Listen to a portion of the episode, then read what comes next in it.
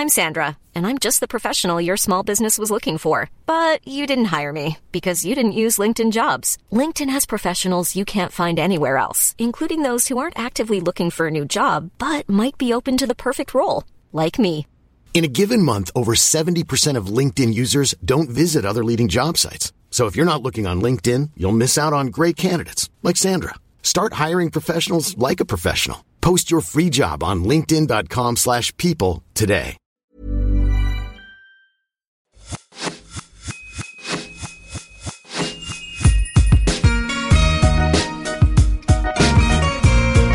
Bonjour et bienvenue sur l'Aléa, le podcast qui t'aide à devenir acteur de ta vie. Je suis Laura Pouliken et à travers mon compte Instagram, Low From Paris, ce podcast et toutes mes prises de parole, je te transmets mes cheminements autour du bien-être, de la parentalité, de l'entrepreneuriat, du développement personnel et professionnel. Ici, tu trouveras chaque semaine les parcours, les témoignages ou les conseils d'entrepreneurs, de sportifs, d'artistes, de thérapeutes, de coachs qui t'éveilleront, t'inspireront sur ta propre trajectoire, te permettront de vivre en harmonie avec toi-même et le monde qui nous entoure, t'accompagneront dans la construction de la vie de tes rêves, malgré des aléas que l'on rencontre tous et toutes. Les valeurs qui m'animent L'amour, l'audace, le bien-être, la contribution. Si tu ne veux pas manquer les nouveaux épisodes, je t'invite à t'abonner au podcast via la plateforme avec laquelle tu m'écoutes. Et si cet épisode te plaît, n'hésite pas à laisser un commentaire et 5 étoiles sur Spotify ou Apple Podcasts, à le partager autour de toi à une sœur, un ami, un membre de ta famille qui aurait besoin d'inspiration pour aller au bout de ses projets.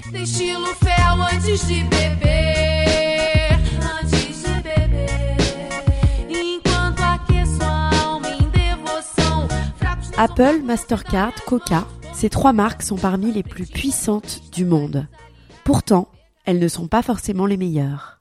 Leur succès s'explique par leur valeur perçue, et cela s'applique à chacun de nous. Souvent, les opportunités et les réussites ne découlent pas seulement de nos compétences, mais de la manière dont nous présentons ces compétences. Tout être humain est prêt à acheter plus cher un produit ou service si sa valeur perçue est meilleure. En tant que porteur de projet, entrepreneur ou CEO, il est capital de parler de ce que l'on fait en donnant de la valeur. Les gens achètent une solution à un réel problème. Et plus on valorisera notre activité, plus notre relation à l'argent sera apaisée et on attirera l'abondance. C'est exactement ce dont on discute avec Christian Junod, expert sur le sujet dans ce nouvel épisode. En écoutant, vous découvrirez ce que l'argent dit de nous, pourquoi nos rapports à l'argent sont différents, les principaux tabous autour de l'argent et comment les casser, les fausses croyances limitantes qui nous empêchent d'aller plus loin, comment réussir à fixer des prix justes et à dépasser cette peur de ne pas être légitime, ou encore comment avoir un esprit business et orienter ses actions vers l'argent? Merci infiniment Christian pour cette véritable masterclass. Belle écoute. Bonjour Christian. Bonjour Laura. Enchantée d'être avec toi aujourd'hui pour parler de relation à l'argent, qui est ton sujet principal. Pour commencer, est-ce que tu peux te présenter, s'il te plaît? Euh, oui, avec plaisir. Déjà, merci pour l'invitation. Alors, en, quelques mots, donc je suis un économiste de formation. J'ai travaillé 23 ans dans une très grande banque multinationale, dont 17 ans conseiller en placement financier. J'ai perdu mon job en 2009 suite à la crise des subprimes et depuis 2010, je fais plus que ce que j'aime, soit accompagner les êtres humains à mettre plus de conscience sur leur fonctionnement. Alors, au début, j'ai commencé avec toutes sortes de thèmes et au fil euh, des années, c'est vraiment devenu spécifique sur le thème de la relation à l'argent. Autrement dit, euh, mettre de la conscience sur ce rapport à l'argent, euh, voir comment on peut transformer des choses pour que l'argent soit au service de nos projets de vie. Et je travaille beaucoup avec les entrepreneurs indépendants, avec tous les publics, mais je dirais entrepreneurs indépendants particulièrement parce que je vois que dès qu'on passe du salariat à devoir générer de l'argent par soi-même, ça réveille peut-être de nouvelles peurs, de nouvelles difficultés. Et ces personnes-là ont peut-être encore plus besoin de soutien que les autres. Et j'ai écrit et coécrit quatre livres, euh, dont Ce que l'argent dit de vous, qui est vraiment mon livre de référence sur la relation à l'argent. Et puis j'interviens dans toute la- dans toute la francophonie. Tout à fait, c'est exactement pour euh, ces raisons justement que je t'ai invité aujourd'hui sur mon podcast. D'où te vient précisément cet intérêt pour le sujet? Alors c'est un peu les, les hasards de la vie, c'est-à-dire que Pendant longtemps, moi, j'avais une grosse peur de manquer, malgré d'excellents revenus et sans être conscient du tout de cette peur de manquer. Et un jour, euh, mon fils a eu la bonne idée, ou la, sur le moment c'est la mauvaise idée, mais après coup la bonne idée de dire de moi que j'étais un radin devant ses, son frère, sa sœur et moi et sa maman. Et euh, aucun des trois n'a réagi, donc je me suis senti extrêmement seul euh, à ce moment-là. Et surtout, je me suis raconté une histoire sans vérifier, qu'elle se dire peut-être que je ne suis pas assez généreux à son goût, c'est parce qu'il pense que je ne l'aime pas. Et ça a été tellement insupportable d'imaginer cette histoire-là que je ne suis pas allé vérifier, heureusement, parce que je pense que c'était pas le cas, que je me suis dit, ce serait bien que je m'occupe de ma relation à l'argent, parce que mon épouse me disait que j'étais un peu trop stressé avec les questions d'argent, mais je ne voulais rien entendre. J'étais très rigide, je dois dire, à ce moment-là. Et, euh, et quelques temps après, j'ai découvert Peter Koenig, qui a fait des années de recherche sur le thème de la relation à l'argent. Je l'ai rencontré absolument par hasard. Je suis devenu son organisateur et puis, ce qui fait qu'au début que j'étais indépendant, je faisais ça alors que j'étais encore à la banque. Hein, J'organisais deux ateliers de deux jours par année pour lui. Et euh, quand je suis devenu indépendant, assez rapidement, il m'a dit, c'est bon, Christian, tu peux aussi le faire. Et c'est comme ça que c'est venu, si tu veux, mais vraiment un petit peu euh, sans que ce soit planifié. Et très vite, j'ai vu que ça réconciliait mon passé de banquier, parce que j'avais beaucoup d'expérience d'histoire d'argent, ma propre histoire personnelle, parce que j'avais beaucoup pacifié ma relation à l'argent, j'aurais pas pu devenir euh, entrepreneur, si j'avais eu autant de peur de manquer que j'avais à l'époque, ça aurait été infernal pour moi. Et, euh, vu le chemin que j'ai fait, je me suis dit, ce serait bien peut-être que d'autres puissent le faire. Et très vite, j'ai vu que de, des différents thèmes que je proposais, c'était celui sur lequel je me sentais le plus aligné, où ça vibrait le plus fort en moi. Donc c'était comme une évidence, c'était là que j'avais à me spécialiser. Très bien. Qu'est-ce que l'argent, selon toi? Alors l'argent est une invention euh, des êtres humains qui a été fait pour nous faciliter la vie.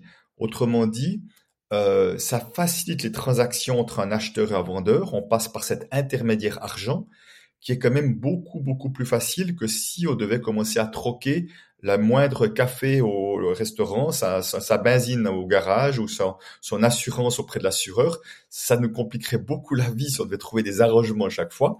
Et cet intermédiaire argent est quand même extrêmement pratique et, et a facilité notre vie.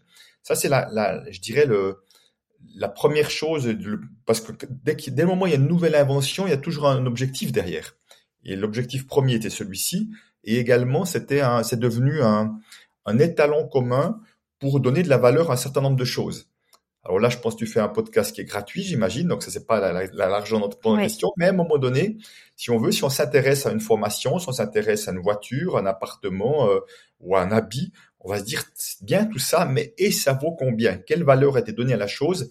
Et on va donner une valeur argent qui va être dans, qui va se manifester dans différentes monnaies suivant où on habite. Mais ce qui compte, c'est qu'on ait le même langage pour qu'on puisse se mettre d'accord. J'achète ou je suis prêt à vendre à ce prix-là. Et, le langage, en l'occurrence, argent avec différentes monnaies. On va en parler justement. En plus, à un moment donné, j'ai une question par rapport à transformer un, un projet en un business finalement. Alors, euh, est-ce que tu peux m'expliquer pourquoi les individus développent des relations différentes avec l'argent Alors oui, il y a toute une série de facteurs, mais vraiment peut-être la chose la plus importante à comprendre et ce qui fait le, piège que, beaucoup vivent et dans lequel j'étais tombé moi-même, c'est que les êtres humains donnent un pouvoir à l'argent que l'argent n'a pas.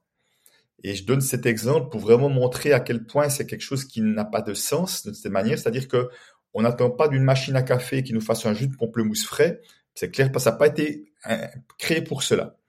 Et en fait, si tu veux, c'est comme si on attendait de l'argent qui nous amène quelque chose pour lequel il n'a pas été créé. Autrement dit, le, pouvoir que donne à l'argent, je donner quelques exemples, soit plus clair. Certains donnent le pouvoir à l'argent de les rendre libres. D'autres donnent le pouvoir à l'argent de les rendre sécures. D'autres donnent le pouvoir à l'argent de les rendre heureux. Mais certains donnent le pouvoir à l'argent de générer des conflits ou d'être la cause des problèmes dans le monde, ou de créer de l'injustice dans le monde. Donc tu vois, c'est des pouvoirs qui sont complètement diamétralement opposés, mais c'est tous des pouvoirs que j'entends régulièrement. Donc, mais l'argent n'a aucun, aucun de ces pouvoirs. Je pense qu'on aura l'occasion d'y revenir parce que c'est vraiment au cœur de ce que j'amène.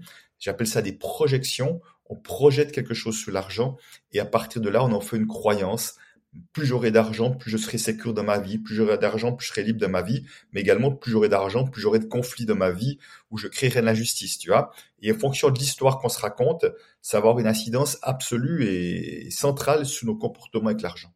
D'accord. Et est-ce que tu peux m'expliquer si, par exemple, ça dépend de, de facteurs, euh, on va dire peut-être euh, démographiques, euh, socioculturels? Alors, je peux parti- euh, particulièrement parler de la francophonie, puis c'est là où j'interviens. Les, les autres pays, je connais pas forcément, en tout cas pas par expérience. J'ai des idées euh, sur certaines euh, cultures, mais mais pas par expérience pratique, je dirais. Mais je dirais que notre rapport à l'argent, il va dépendre de, de plusieurs choses. Si je prends l'exemple, si je pense que l'argent est source de conflit, ce n'est jamais le fruit du hasard que si j'ai une croyance comme celle-ci, c'est que inévitablement, j'ai eu des exemples euh, où j'ai vu des, des, des situations conflictuelles pour des questions d'argent. Très souvent, pour les personnes que j'ai dans mes ateliers, ça va être euh, j'ai vu mes parents qui s'engueulaient pour l'argent, ils se sont entre-déchirés au moment d'un divorce pour l'argent, ou peut-être il y a une succession qui s'est passée dans la famille où c'était l'horreur, il y avait des conflits, tu vois. Donc, euh, il y a des exemples qui fait que tout à coup, je vais créer une nouvelle croyance de, cela. Par exemple, euh, pour ce qui est par exemple de la sécurité, en général, ça peut être soit des personnes qui ont euh, vraiment vécu euh, peut-être des moments très insécures parce qu'il y a peut-être, comme je l'entends parfois, des huissiers qui sont arrivés à la maison, il y a eu des faillites qui fait qu'on s'est retrouvé à rien du tout, à ne pas savoir aller loger. Donc, ils ont vécu des événements plutôt traumatisants.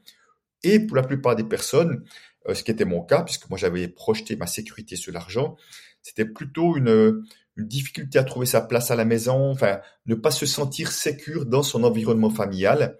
Euh, c'est vraiment, en tout cas ça, c'est par manque de présence, par manque d'attention, par manque d'amour. Enfin, voilà, il y a quelque chose qui fait qu'on on se sent pas en confiance, on se sent pas bien dans ces environnements-là. Donc ça crée de l'insécurité. Et chaque fois qu'on on se ressent de l'insécurité à l'intérieur de nous, on va essayer de compenser, de chercher la sécurité souvent à l'extérieur pour essayer de compenser ce qui manque, si on veut. Hein.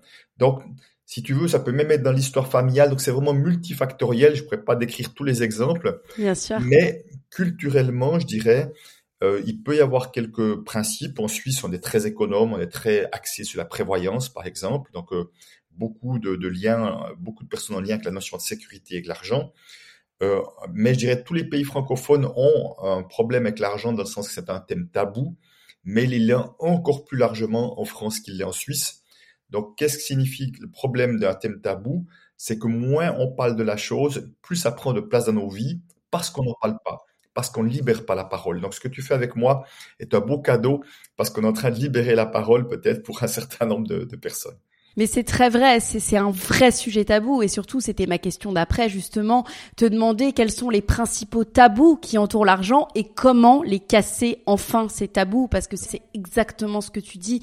Même moi dans mon entourage, c'est un sujet qui est qui est voilà qu'on n'aborde pas forcément facilement et moi qui ai vécu aussi beaucoup à l'étranger, j'ai l'impression que c'est encore plus tabou en France que dans certains autres pays. Alors très clairement, d'ailleurs, la, la France, parmi les différents pays francophones où je vais, est le seul pays où j'entends régulièrement vivons heureux, vivons cachés. C'est déjà très parlant, déjà juste l'expression, il faut pas se montrer. Euh, et là, j'ai plein d'histoires de, de gens, euh, de- de- enfants qui n'ont pas le droit de dire vous allez en vacances parce qu'il fallait pas qu'on sache que vous avez des belles vacances, ou euh, même pire, des gens qui s'enfermaient en fermant les volets, en faisant croire que c'était en vacances alors qu'ils étaient pas pour faire croire qu'ils avaient, enfin, pas montrer que c'était pauvre. Enfin, il y a des trucs incroyables, tu vois, dans les comportements des, des uns et des autres. Mais euh, si tu veux, le, euh, c'est vrai que la, la, la mort et la sexualité sont les deux autres grands thèmes tabous. C'est très lié. Hein. Sexualité, argent et mort, c'est des thèmes qui sont vraiment très liés. Euh, qui, qui, qui- on tourne beaucoup autour de ces trois thèmes-là. Et euh, je suis désolé, j'ai perdu le début de ta question. Pas pas de souci, c'est les principaux tabous justement autour de l'argent et comment les casser. Ah oui. Alors, tu vois, c'est intéressant parce que quand je fais des conférences ou même dans mes ateliers, à un moment donné, je fais parler aux gens d'argent. De manière très simple, je leur propose de d'aller parler de combien ils gagnent, éventuellement de, de, ce qu'ils ont comme économie, je ne sais quoi. Et même en conférence, je fais ça. Et en général, il y a vraiment un- une sorte de grand blanc, de grand silence quand je propose ça. Tu vois, je vois des gens qui me regardent un peu euh, bizarrement, me disant, tu vas quand même pas nous faire un truc pareil. Et ce qui est amusant, c'est que à 95% du temps, chaque fois, alors je, je pose les conditions, le cadre dans lequel ça va se passer, mais au moment où ça commence, il y a l'énergie qui monte dans la salle de manière mais incroyable. Il y a une énergie. Et je dis, je dis souvent aux personnes, on devrait vous filmer, les gens ont des sourires, ils parlent avec d'un coup. Tu vois, c'est comme si on, on libérait une énergie, un Libérateur. espace inconnu et que ça faisait du bien. Tu vois, c'est comme l'énergie bloquée et que ça faisait du bien d'en parler. Et la plupart du temps, les gens disent, ben finalement, euh, c'est pas si sorcier que ça, c'est pas si, euh, ça fait même du bien, euh, voilà. Donc, C'est vraiment déjà d'oser en parler et on peut commencer juste peut-être avec des amis. On dit tiens, mais si, si, on, si on parlait un petit peu de nos comportements avec l'argent, juste pour casser un peu ce truc-là, parce que tu sais, je parlais de la peur de manquer. Moi, j'avais des super revenus et malgré tout peur de manquer. Et très souvent, il y a beaucoup de personnes comme moi qui n'ont pas de problème d'argent et pourtant qui ont peur de manquer. Ils n'osent pas en parler parce qu'ils ont honte. Parce qu'ils ont honte en se disant, mais c'est pas normal, tu vois. Alors, c'est peut-être pas normal, mais c'est humain en tous les cas. Et on peut se reconnaître dans son humanité en disant, ben, c'est, c'est embêtant, c'est pas plus grave que ça. Et c'est pour ça que euh, l'autre fois, j'avais quelqu'un qui gagnait des millions et pourtant qui avait des problèmes avec l'argent aussi. Et, euh, je disais, mais c'est génial, tu puisses être dans un atelier parce que juste que tu, tu oses en parler, ça casse tellement de fantasmes que des gens croient que dès le moment où on gagne beaucoup d'argent, tous les problèmes sont résolus. Ben non, pas du tout. Euh, on peut euh, on peut avoir plein de stress avec l'argent, même en, en, gagnant des millions, même en ayant beaucoup d'argent, parce que une fois, il y a des histoires qu'on se raconte, il y a des films qu'on se fait qui vont générer toutes sortes de choses. Donc, euh, commencez par en parler, commencez par casser un peu, aller un pas ou deux pas plus loin qu'on a l'habitude d'en faire, et pour permettre à ce que cet espace s'ouvre et cette énergie se libère. Il existe énormément de croyances limitantes qui impactent notre relation à l'argent, qu'on gagne beaucoup ou qu'on gagne pas beaucoup d'ailleurs, justement, on peut avoir des croyances limitantes quand on gagne beaucoup d'argent, mais aussi justement des croyances limitantes qui nous empêchent de gagner beaucoup d'argent et qui nous font rester à un palier quand on est euh, entrepreneur ou porteur de projet Comment on peut les reconnaître pour justement euh, les surmonter et progresser financièrement? Et tu dis quelque chose d'important, c'est que la première chose, c'est de les reconnaître. Tant qu'on ne les reconnaît pas, on est pris dedans et on va continuer de fonctionner dedans. Alors, je, je vais nommer euh, deux, trois, peut-être ça permettra déjà aux personnes qui nous écoutent de se dire, ah ben tiens, ça me parle ou pas. Alors, la croyance la plus répandue dès qu'il s'agit d'argent, c'est il faut travailler dur, beaucoup ou longtemps voire pire, souffrir pour gagner de l'argent. Donc il y a vraiment une croyance très forte, très culturelle, euh, qui fait que l'argent se mérite comme quelque chose de l'ordre de la pénibilité, tu vois. Euh, on va, quand on travaille, on en reçoit un salaire, hein, je dis des fois un salaire, tu vois, quand, quand c'est un peu pollué à l'intérieur de là où on travaille. Et, et si tu veux, c'est assez logique et cohérent dans le sens que si on prend deux, trois générations avant nous, les personnes, effectivement, ben, avaient une certaine forme de pénibilité. C'était comme normal. Tu vois, tu travaillais au champ, dans les entreprises, dans les usines. Enfin, il y avait quelque chose d'assez normal et courant de travailler dur. Et simplement, nous, et toi encore plus que moi, vu que tu as une bonne génération de moins que moi, euh, nous sommes ces nouvelles générations qui, tout à coup, aspirons à autre chose, aspirons à un équilibre de vie, aspirons à avoir du plaisir dans ce qu'on fait et pas juste attendre le jour de la retraite pour faire ce qu'on a envie de faire. Non, on va le faire tout de suite, ce qu'on a envie de faire maintenant, à travers des projets entrepreneuriaux ou pas d'ailleurs, même en tant que salarié, on peut faire ce qu'on aime aussi, évidemment. Mais simplement, la plupart des personnes qui sont là-dedans sont prises là-dedans et si tu veux, en font beaucoup. Euh, c'est comme si, euh, parfois même inconsciemment, attirent toutes sortes de problèmes comme pour se donner bonne conscience de dire je fais quelque chose que j'aime, mais c'est quand même dur. Il faut quand même en faire beaucoup. Il faut en baver un peu, tu vois. C'est comme si ça donnait bonne conscience, s'autorise à gagner de l'argent malgré euh, le fait que j'ai du plaisir. C'est comme si normalement le plaisir c'était associé au loisir, mais pas au travail. Déjà l'étymologie du mot travail a déjà de la pénibilité derrière. Hein. Donc ça c'est la première chose et c'est vraiment la plus importante. Et, euh, et c'est important de pouvoir sortir de là parce que si tous ceux qui font ce qu'ils aiment ils en bavent et puis en plus s'autorisent pas à gagner de l'argent, ils, galèrent un peu financièrement. Ça va pas donner envie à beaucoup d'autres de nous rejoindre dans ce, magnifique club s'il y a un prix à payer qui est autrement dit avoir une sorte de, peu d'argent à disposition et, peut-être devoir euh, peut-être pas pouvoir s'autoriser à vivre une vie un peu plus euh, agréable et confortable. Donc ça c'est la première chose. Après dans les croyances limitantes, euh, chez les entrepreneurs en particulier, ils ont à peu près tous un plafond de verre. Un plafond de verre c'est comme une ben, comme son nom l'indique, hein, une limitation qu'on se met en termes de, réussite financière, mais aussi en termes de juste d'ordre du succès, de la réussite au-delà de la finance. On a l'impression qu'on fait beaucoup d'efforts, mais finalement pour relativement peu de résultats. Et aussi un des plafonds de verre que je vois, c'est la visibilité. Les gens s'autorisent à être un peu visibles, peut-être, mais pas trop, parce que ça fait peur. Et euh, si tu veux, si je suis pas plus visible, la plupart du temps, je n'aurai pas plus de succès. Si je n'ai pas plus de succès, je n'aurai pas plus de revenus. Je n'aurai pas plus de revenus, je n'aurai pas plus d'économie. Tu vois, c'est comme un, cercle vicieux quelque part, qui fait que en touche, je peux toucher les quatre plafonds de verre à partir d'un endroit ou l'autre.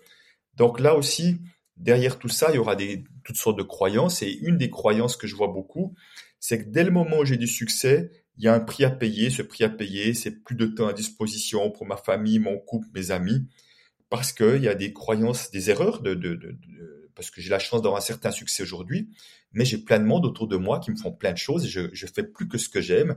Des interviews comme avec toi maintenant, ou des animations d'ateliers, de conférences. Donc euh, oui, je suis le patron de mon entreprise, mais tout ce que je n'aime pas ou je suis pas dans ma zone de facilité, je peux le déléguer. Et même l'année prochaine, pour la première fois 2024, j'ai décidé que je bloquais une semaine par mois dans mon agenda, ce qui est fait pour une semaine de repos, pour faire des choses que j'ai envie de faire, voilà, que ce soit à la maison, à l'extérieur, parce que j'ai envie d'avoir une vie qui soit agréable et cool, parce que j'avais tendance à en faire beaucoup également. J'ai beau, c'est vrai que j'aime ce que je fais, mais c'est pas pour autant que je dois en faire trop au point de me fatiguer de temps en temps un peu plus que nécessaire. Il y en a une dernière du coup. Euh, Très souvent, les personnes, et j'ai beaucoup de public féminin hein, dans, dans mes ateliers, euh, il y, a, y a vraiment une croyance limitante qui est je ne mérite pas, je n'y ai pas droit, c'est pas pour moi, tu vois.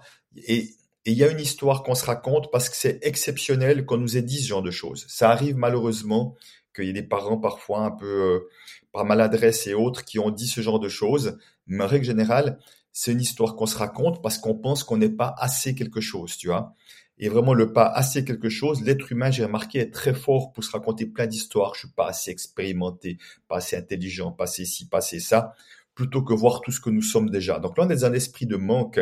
Et ce pas assez fait que je pense que le grand succès euh, est- euh, n'est pas pour moi. Et quand je, fais juste accueillir aux personnes, accueillir le fait qu'ils puissent être quelqu'un de brillant ou de brillante, t'imagines pas le nombre de personnes qui sont juste en larmes, ça ne sort juste pas, parce qu'ils n'arrivent juste pas à imaginer que cette facette d'eux-mêmes, elle existe aussi et ils ont le droit de la rayonner. Une fois qu'on les a identifiées, ces trois croyances limitantes, comment on peut agir dessus? Qu'est-ce que tu proposes? Qu'est-ce que tu conseilles? Alors, euh, ben, c'est-à-dire c'est important d'aller voir d'où elles viennent. C'est-à-dire que si je prends l'exemple de travailler dur, euh, si c'est associé à des paroles qui ont été dites par un, un ou l'autre de mes parents, mais parfois c'est pas les paroles, mais c'est ce qui a été montré comme exemple, euh, c'est s'autoriser à être déloyal à ce fonctionnement-là. Et la déloyauté, j'insiste beaucoup, c'est pas du désamour ou un manque de respect, c'est une autorisation à faire autrement, une autorisation à ouvrir une nouvelle voie en quelque sorte. Donc c'est important parce qu'on peut être déloyal effectivement euh, au fait de, de, de, de- leur manière de, travailler dur pour gagner de l'argent.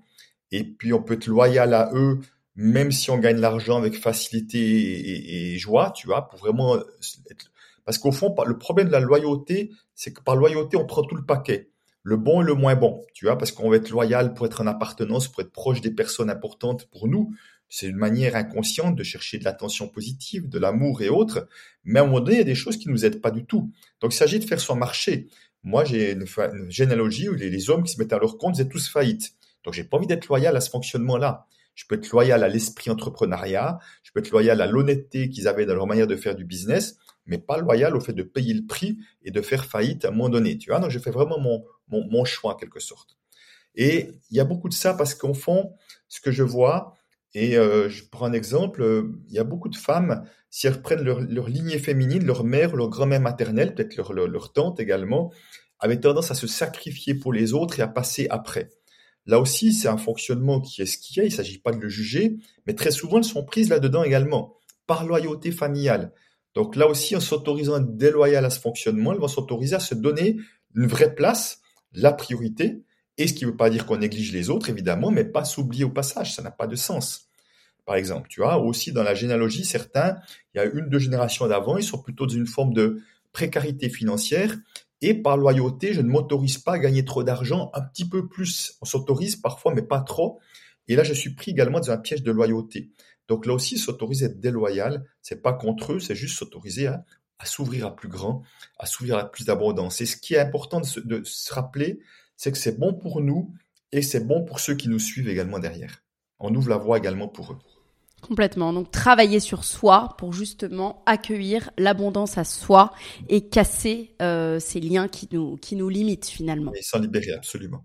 Fixer des prix justes peut être un défi, surtout pour les entrepreneurs, surtout quand on commence. Qu'est-ce que tu peux conseiller justement à un entrepreneur euh, pour qu'il surmonte sa peur finalement de ne pas être légitime dans la tarification de ses produits et ses services? Alors, derrière la notion de fixer les prix, effectivement, quelques ombres que j'appelle des ombres, des parties de soi qu'on rejette. Euh, le côté illégitime en est se sentir légitime, souvent on, on, garde ça pour soi, ou se sentir imposteur, mais aussi la peur de passer pour injuste parce que pas accessible à tout le monde, pour voleur parce que trop cher pour certains, voire profiteur pour ceux qui sont thérapeutes parce qu'on a peur qu'on dise que c'est des profiteurs de, de, profiter du mal-être des gens pour gagner de l'argent. Tout ça, c'est vraiment du grand classique. Et en fait, il va, il va s'agir d'accueillir ces parts-là plutôt que les rejeter. Parce qu'en fait, nous, en tant qu'êtres humains, euh, nous sommes tout et son contraire. C'est-à-dire qu'on aimerait, on aimerait nous faire croire, on nous a éduqués comme ça, qu'il y a des choses qui sont bien et des choses qui sont mal. C'est bien d'être généreux, c'est mal d'être radin. Tu vois, c'est bien d'être honnête, c'est mal d'être malhonnête. Mais au fond, on, on, dit que on devrait aller vers l'unité. Et l'unité, ça n'a jamais été une partie puis pas le, pas le contraire. L'unité, c'est tout. Donc, euh, c'est-à-dire, c'est important d'aller voir, de s'autoriser à être illégitime pour lâcher la peur, tu vois. Euh, c'est un peu le paradoxe. C'est quand j'accueille l'illégitimement moi, je peux lâcher la peur et de voir que je suis et légitime et illégitime. Moi, je suis absolument illégitime pour parler, ou imposteur également, pour parler de moteur, de voiture, de mécanique, ça m'intéresse absolument pas. Pour parler de la culture chinoise, pas j'y connais à peu près rien. Donc il y a plein de domaines de ma vie, je suis même le plus illégitime du monde possible et ce n'est pas un problème. Et il y a d'autres endroits où je suis légitime. Donc simplement, toutes les personnes qui se lancent, c'est important de savoir que elles ont des pas d'avance sur leurs clients, leurs clientes. Elles ont fait des choses que les autres n'ont pas fait. Rien que pour cela, elles sont légitimes.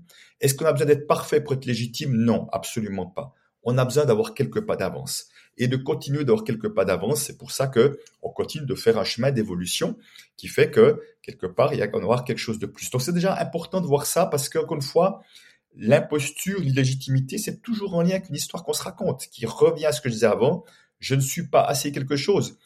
Évidemment, quand on débute, on n'est pas expérimenté. Et il n'y a jamais personne qui a commencé en étant expérimenté. Ça n'existe pas. On a toujours commencé par une première fois. Et moi aussi, où je suis aujourd'hui, je suis un expert, mais j'étais aussi inexpérimenté.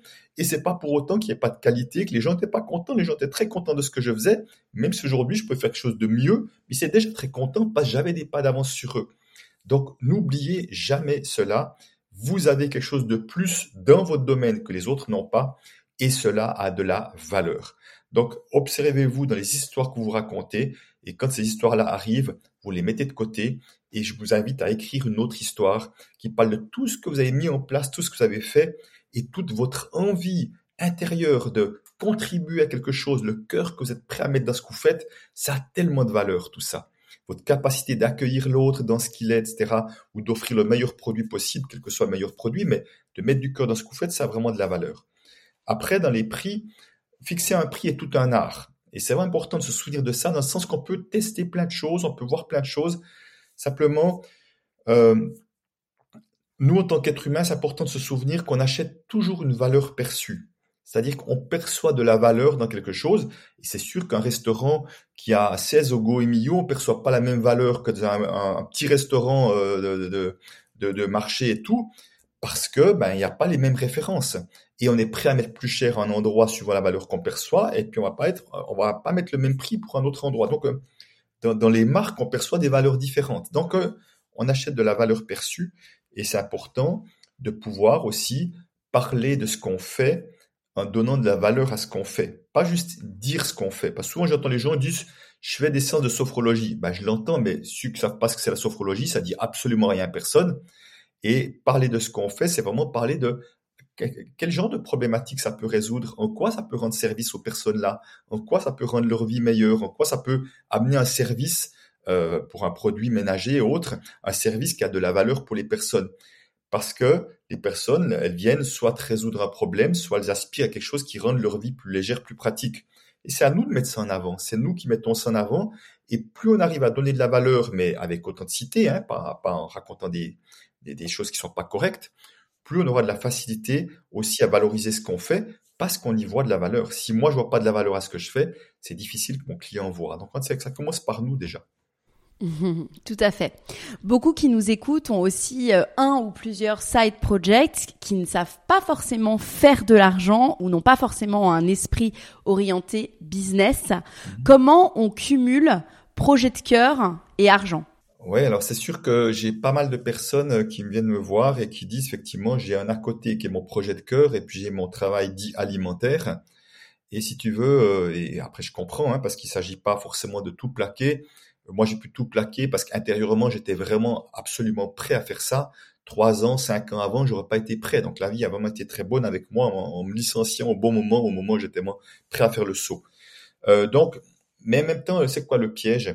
C'est que souvent les personnes, euh, alors j'en ai beaucoup qui sont dans l'accompagnement, j'ai beaucoup de clients dans l'accompagnement, que ce soit coaching, thérapeute au sens large et tout ça, et qui travaillent à 80 ou à 100%, et puis qui se disent le jour où j'ai assez développé mon travail d'à côté, je peux lâcher l'autre. Mais c'est difficile de développer quelque chose qu'on n'a pas le temps de le développer. Tu vois Donc au, fond, souvent c'est quoi? On aimerait être rassuré d'avoir assez de clients pour lâcher, mais en même temps j'ai pas d'espace pour assez de clients. Donc c'est un peu mission impossible qui fait que quelque part si je fonctionne comme ça, je vais jamais lâcher ce truc-là.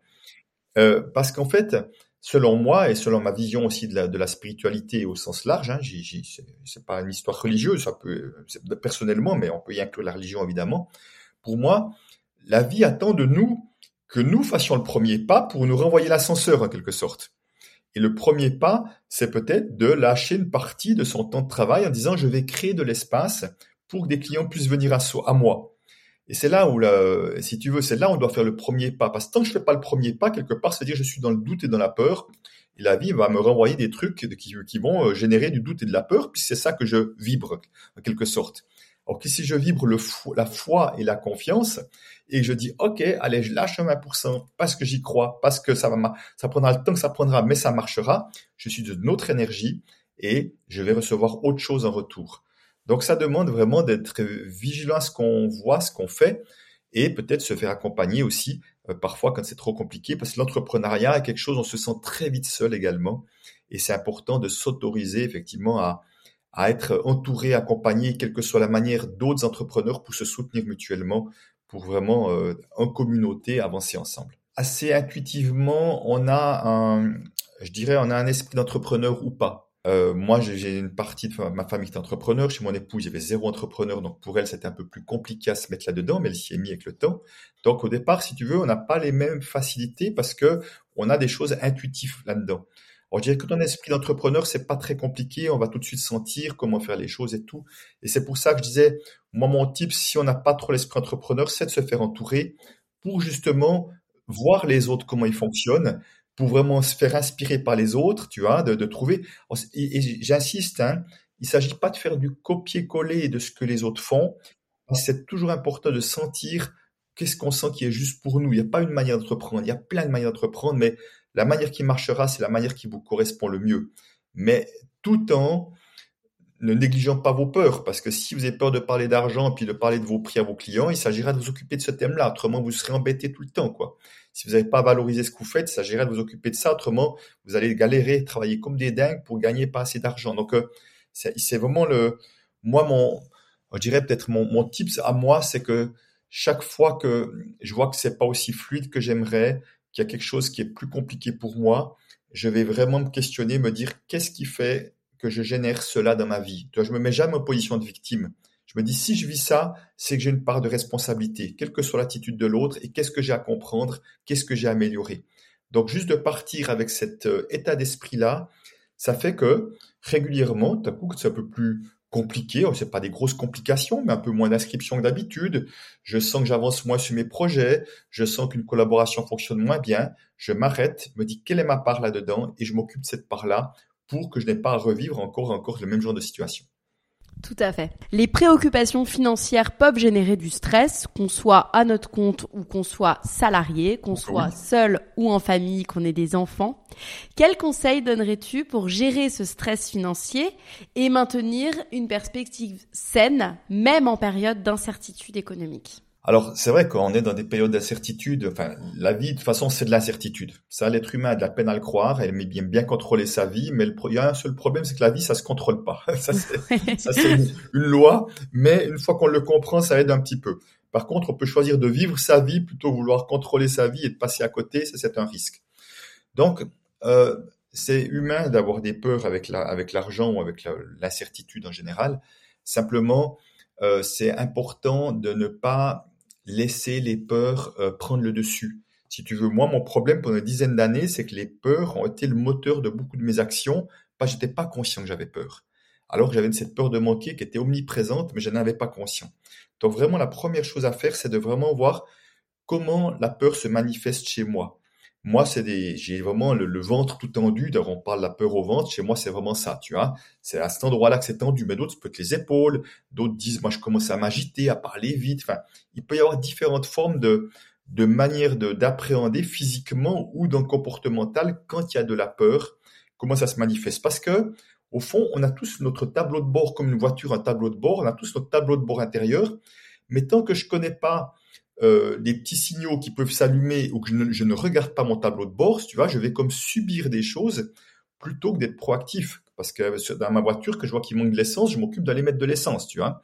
Donc si j'ai un si j'ai un signal qui me met euh, peur de manquer, parce que même si ça m'arrive très rarement, ça peut m'arriver encore, et que je sais comment euh, voir ce signal-là, je peux m'occuper de ma peur dès qu'elle arrive plutôt que, que la subir en quelque sorte. Donc vraiment le premier pas, c'est vraiment d'être capable de voir à quels endroits j'ai tendance à avoir peur, et puis de voir comment les histoires, les pensées que nous avons génèrent de la peur. Je prends un exemple très familial mais très concret.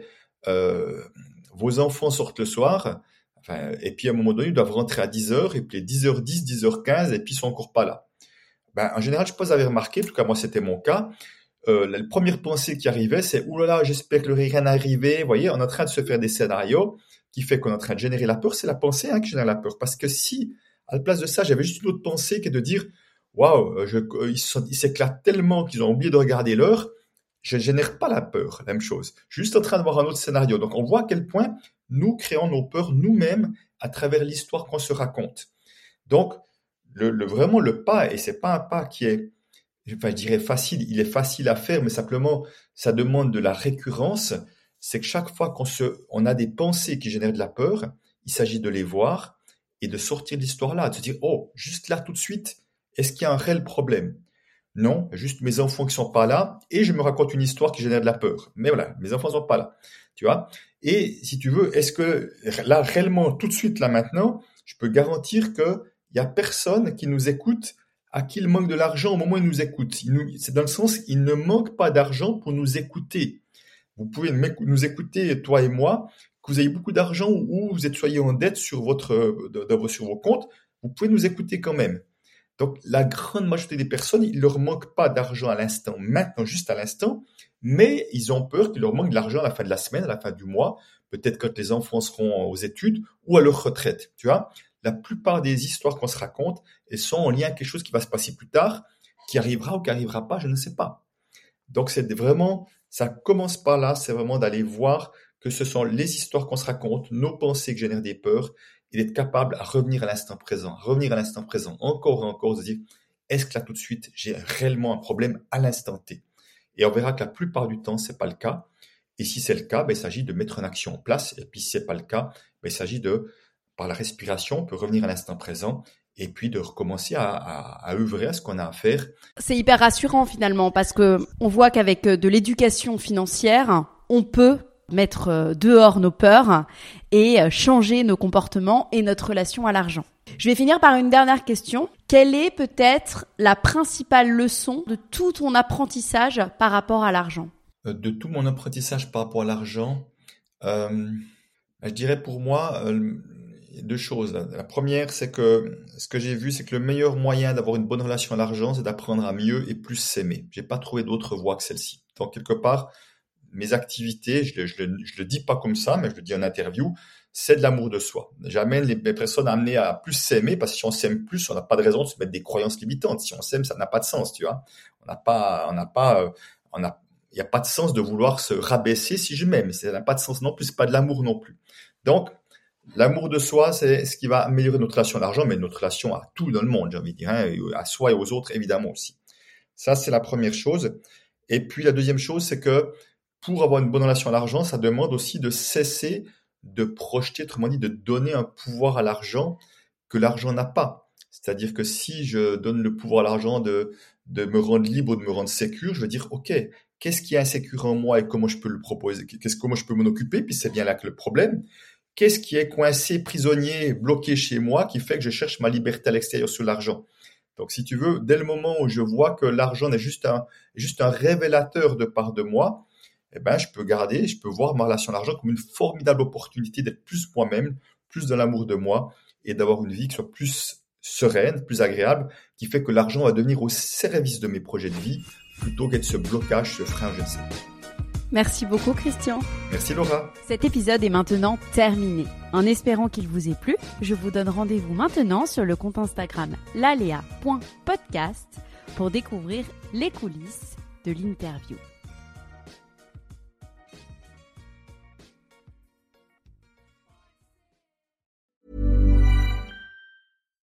Why don't more infant formula companies use organic, grass fed whole milk instead of skim? Why don't more infant formula companies use the latest breast milk science? Why don't more infant formula companies run their own clinical trials? Why don't more infant formula companies use more of the proteins found in breast milk? Why don't more infant formula companies have their own factories instead of outsourcing their manufacturing? We wondered the same thing. So we made ByHeart, a better formula for formula. Learn more at byheart.com.